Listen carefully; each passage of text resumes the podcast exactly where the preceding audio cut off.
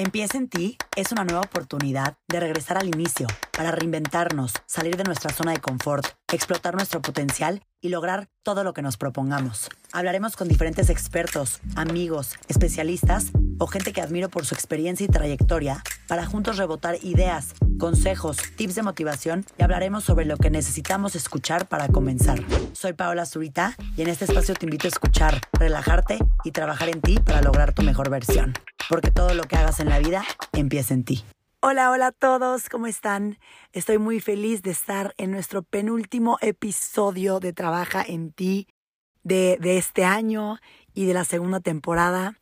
Aprovecho para darle las gracias a cada uno de ustedes por estar atento ya a más de 20 episodios o más, creo que ya son más hasta de, unos 30 episodios aquí en mi podcast. Creo que ha sido un año espectacular lleno de muchos logros y lleno de mucha unión con ustedes.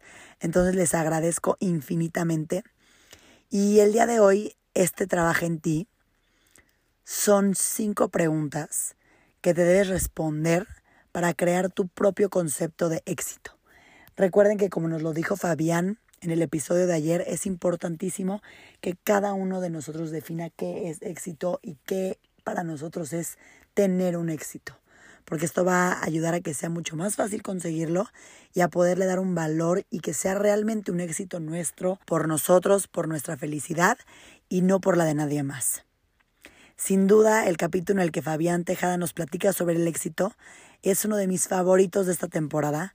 La verdad es que me voló la cabeza y por ello hoy retomé algunas de sus mejores recomendaciones y como se los dije, las transformé en cinco preguntas clave que debes hacerte para crear tu propio concepto de lo que es éxito.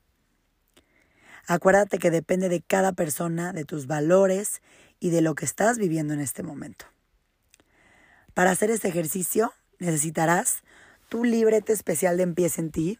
Recuerden que esa libreta apreciada guárdenla por siempre. Un lápiz o una pluma, un bote vacío, una hoja de papel y más o menos una hora de tu tiempo. Así que listos o listo y vamos a comenzar. Te voy a pedir que escribas y respondas las siguientes preguntas en tu libreta. Número uno. Para ti, ¿qué palabra es sinónimo de éxito?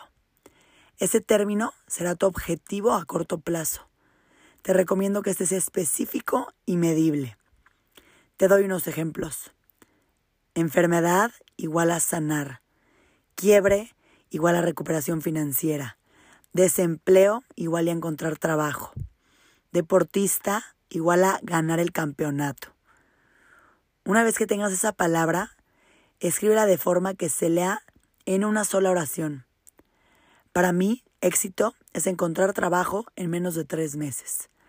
Asegúrate de incluir un plazo de tiempo realista para lograr tu meta. Número 2. ¿Ese éxito que recién anotaste te da felicidad? Si la respuesta es sí, quiere decir que estás alineado con tus valores, por lo que tendrás mucho más motivos para alcanzarlo y vas por el buen camino. Si tu respuesta es no, borra el objetivo que escribiste arriba y escribe uno nuevo. Recuerden que muchas veces podemos confundir éxito con ciertas cosas que al final no nos dan felicidad y el éxito al final te tiene que hacer feliz. Así que asegúrate que esto realmente te dé una felicidad intensa y absoluta. Número 3. ¿Cómo te vas a sentir una vez que alcances el éxito?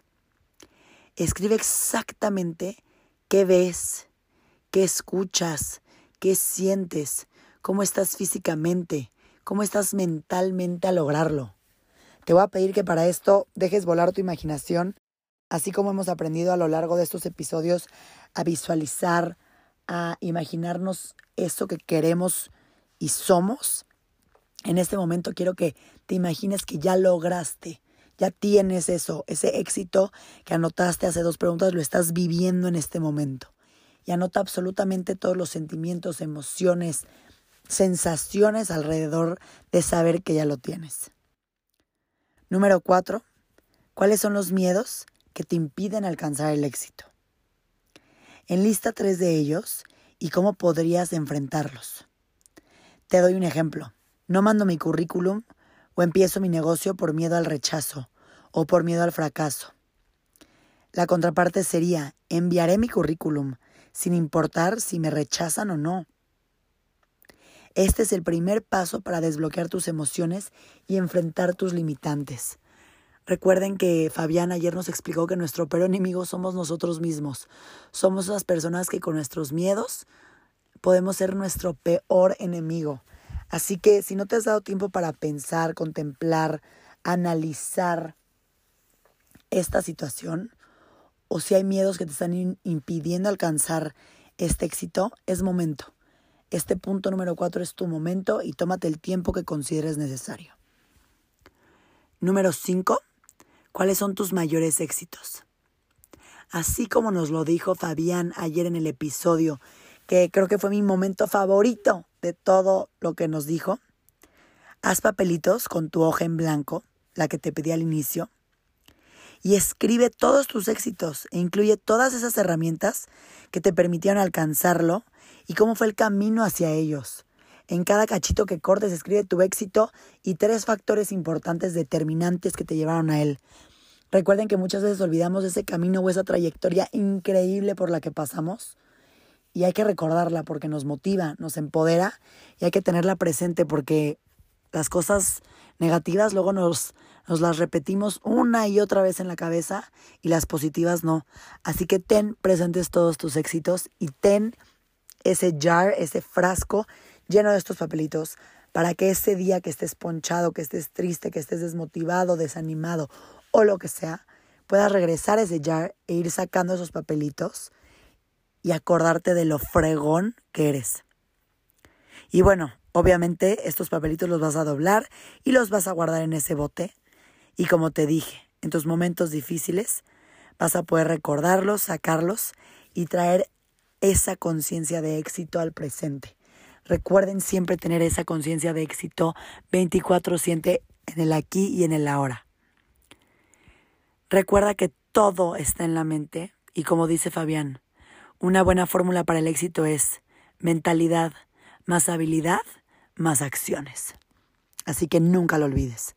Gracias por escucharme y nos vemos la próxima semana.